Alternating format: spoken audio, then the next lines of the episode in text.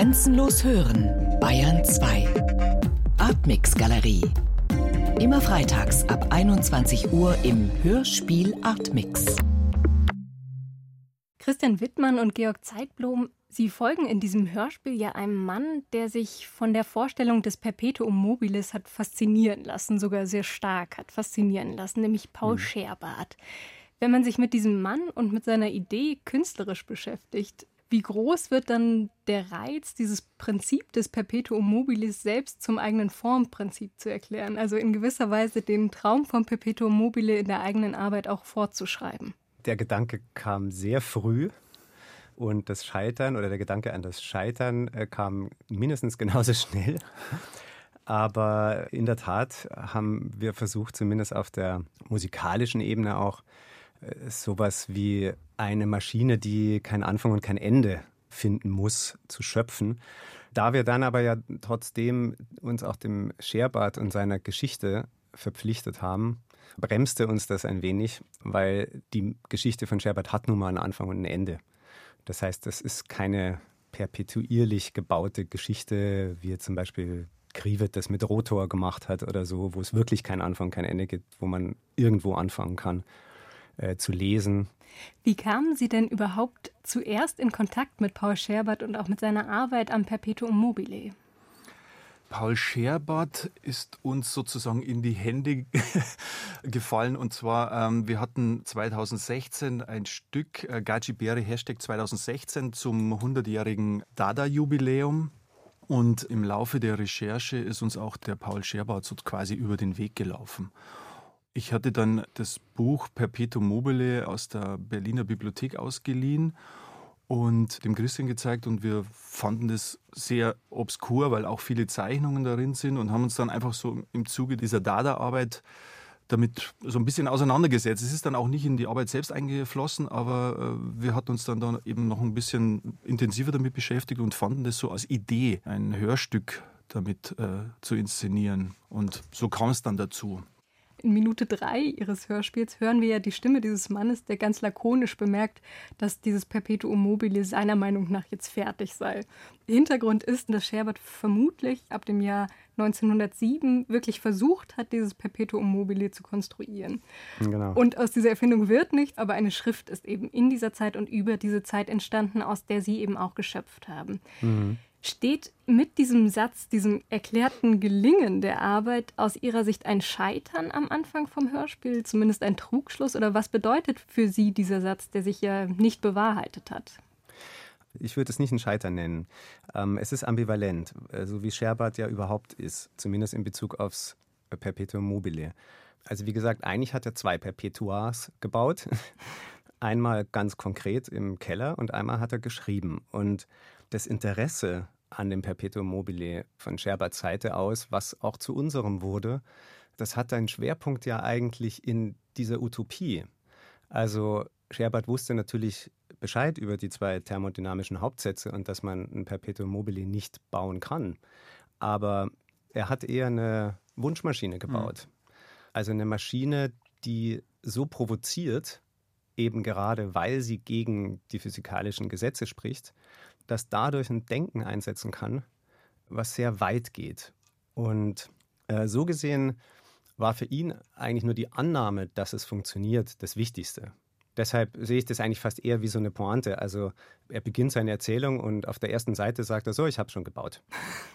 und eigentlich reicht das ja auch. Und ich glaube, das Interesse, ob es wirklich funktioniert, eins also konkret zu bauen und nicht nur in der Erzählung zu bauen, ich glaube, das war notwendig, um die Höhen und Tiefen zu erleben. Sonst kann man die Erzählung, glaube ich, nicht schreiben.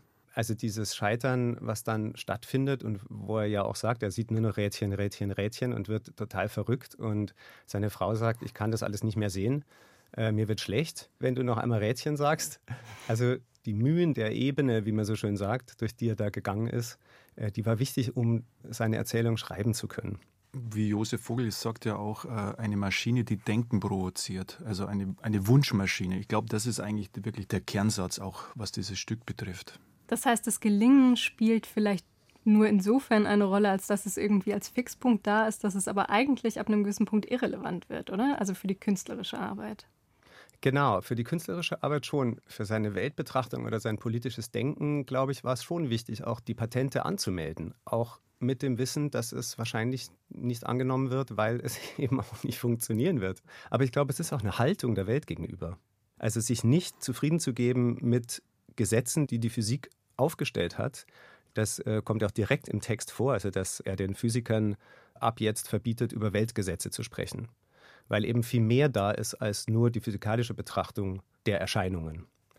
Josef Vogel hat es ja auch genannt, die Wunschmaschine Perpetuum mobile, ein Loch in der Welt der Erscheinungen. Also das heißt, die Phänomene, die uns bekannt sind, die bedeuten plötzlich was anderes, weil sie so provoziert werden von einem Gedanken, der zwar nicht gemessen werden kann, aber der als Gedanke auch nicht weggeräumt werden kann, weil zum Beispiel der Wasserkreislauf oder der Magnetismus, die Erdanziehung, ist ja etwas wie ein Perpetuum mobile. Es geht um die Erweiterung der Fantasie und man darf ja nicht vergessen, dass, dass der Scherbert ein fantastischer Literat war. Mhm. Also er hat ja im Prinzip die fantastische Literatur zumindest in Deutschland begründet. Dem ging es natürlich um Dinge, die man nicht gleich sieht oder messen kann, um Astrales, um eine Weltseele. Er sagte auch einmal, dass das Perpe letztendlich, als er es fertig gebaut hat, sieht er, dass es wie ein Ring funktioniert. Und er sagt dann, das deutet auf das große Perpe hin, also auf das Göttliche, auf die Weltseele, die eben auch ein Ring ist. Also er hat eigentlich versucht, glaube ich, sowas wie Seele und Technik miteinander zu versöhnen in dieser Erzählung über die Fantastik auf eine gewisse Weise. Genau, mhm. über, über die Fantastik. Ja. ja. Schon in der ersten Minute des Hörspiels ist die Rede, und das hat mich überrascht, dass es so schnell kam, wirklich vom Sinn der Welt, also dieser ganz große Begriff. Welche Fragen zieht das Perpetuum mobile aus Ihrer Sicht nach sich, die Sie jetzt auch im Hörspiel versucht haben zu stellen oder zu beantworten? Und bietet diese Idee vom Perpetuum mobile vielleicht auch einen besonders guten Rahmen, um sich mit diesen ganz existenziellen Fragen zu beschäftigen?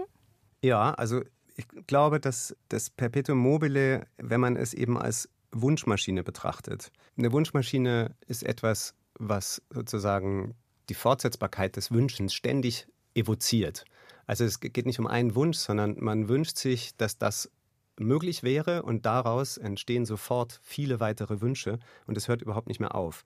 Man könnte es auch sagen, es sind sehr, sehr komplizierte Maschinen, die das Diesseits, was so berechenbar ist oder zu sein scheint, extrem bereichern und über die Physik hinausgeht, über die Weltgesetze und dadurch eben die Denke verändert.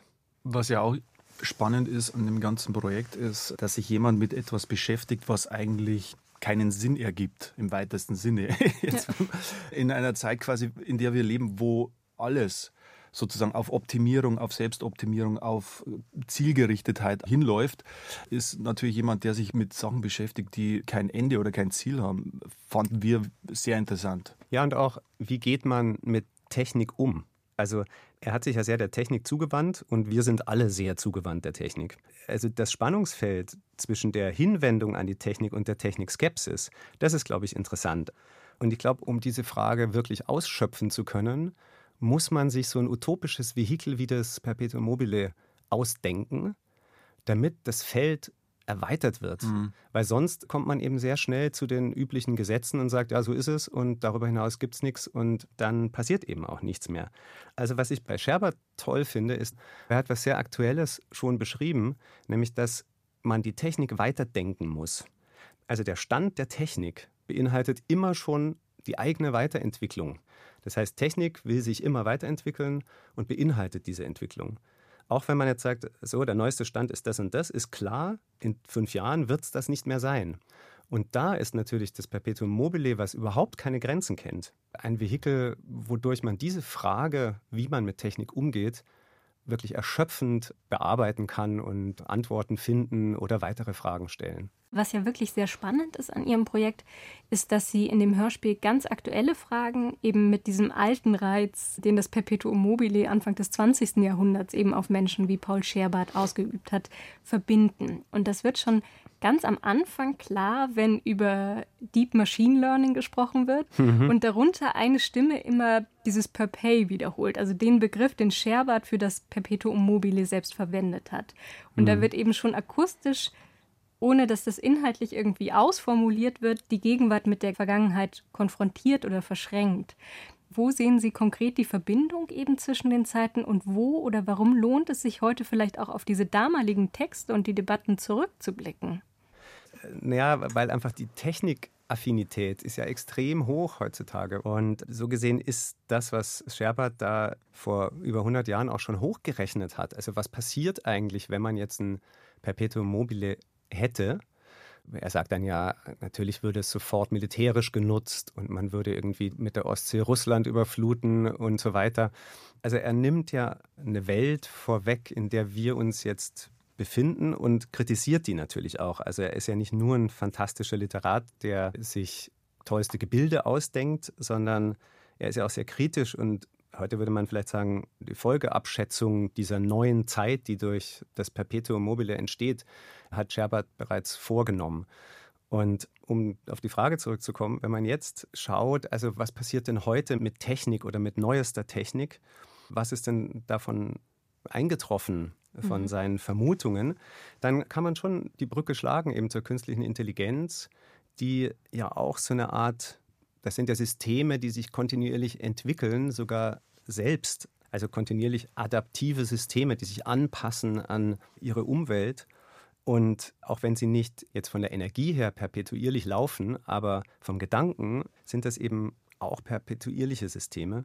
Ja, und da war die Brücke eigentlich relativ schnell zu schlagen. Der Unterschied ist natürlich, dass bei den KI-Systemen nicht der Mensch denkt, sondern die Maschine. Also der Mensch hat zwar gedacht, hat sie erfunden und füttert sie dann, aber wenn sie gefüttert sind und einen Befehl bekommen haben, oder eben auch keinen, dann entwickeln diese Maschinen eigene Pattern, mit denen sie zu Ergebnissen kommen, wo der Mensch wahrscheinlich nie hingekommen wäre.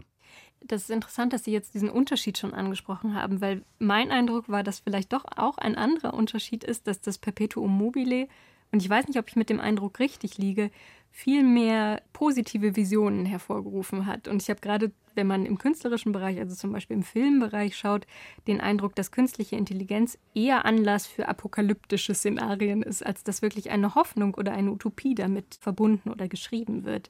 Glauben Sie, der Eindruck stimmt und haben diese zwei Unterschiede, die wir jetzt aufgemacht haben, vielleicht eine Verbindung? Also der Eindruck mag stimmen, aber das liegt vielleicht auch an unserer kulturellen Prägung, mhm. weil wir einfach wahnsinnig viele Dystopien über künstliche Intelligenz eben also im Kulturbereich vorfinden. Ich glaube nicht, dass ein Wissenschaftler sagen würde, dass KI dystopischer ist als Perpetuum mobile. Der Vogel hat es, ja, genau. hat es sehr schön gesagt. Er hat nämlich gesagt, es ist einfach überhaupt nicht abgemacht, ob ja. perpetuierlich laufende Maschinen, die man also auch nicht mehr abstellen kann, und so weit sind wir bei der KI ja sowieso noch gar nicht. Aber selbst wenn man sich das ausdenken würde, es ist nicht abgemacht, ob diese Maschinen dystopisch oder utopisch funktionieren. Das weiß man einfach nicht. Also der Eindruck mag vielleicht so sein, aber ich glaube, es liegt vielleicht auch eher an der Distanz, die man dann auf das Perpetuum mobile hat, wo man schon so viel drüber weiß und sagt, das geht ja eh nicht. Und deshalb ist man eher bei den fantastischen Gedanken, wenn es gehen würde, aber man weiß immer schon, da gibt es keine Gefahr. Bei KI sind wir einfach näher dran und haben, glaube ich, andere Ängste, die sich vermutlich in 50 mhm. Jahren ähm, dann auch wieder verändern. Noch eine letzte Frage zum Schluss. Ich habe am Anfang ja schon ein bisschen darauf angespielt, dass eine künstlerische Auseinandersetzung mit dem Perpetuum mobile immer auch diesen Reiz bergen kann, die Idee in die eigene Form aufzunehmen. Und mich würde am Ende doch noch einmal interessieren, wie sich dieses Projekt für Sie entwickelt hat. Die Idee war eben auch viel mit Loops zu arbeiten und wir hatten dann auch eine Verbindung versucht zu schaffen zwischen analogen Klängen. Also man hört ja sehr oft so eine Art Maschinenhaftigkeit, die durch das Stück durchgehen, die sich dann aber auch entwickelt in so eine digitale Welt.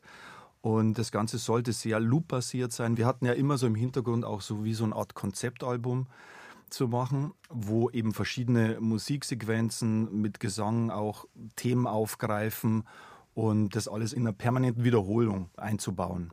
Also auch hier Muster schaffen. Muster schaffen, genau. So wie das die Maschinen ja auch tun oder das wissenschaftliche Denken oder Denken überhaupt funktioniert. So eine Art Minimalismus, der sich ständig äh, fortentwickelt, weiter bewegt und in verschiedene Räume geht, wie so eine Netzhaftigkeit. Ja. Vielen Dank für das Gespräch. Gerne. Danke.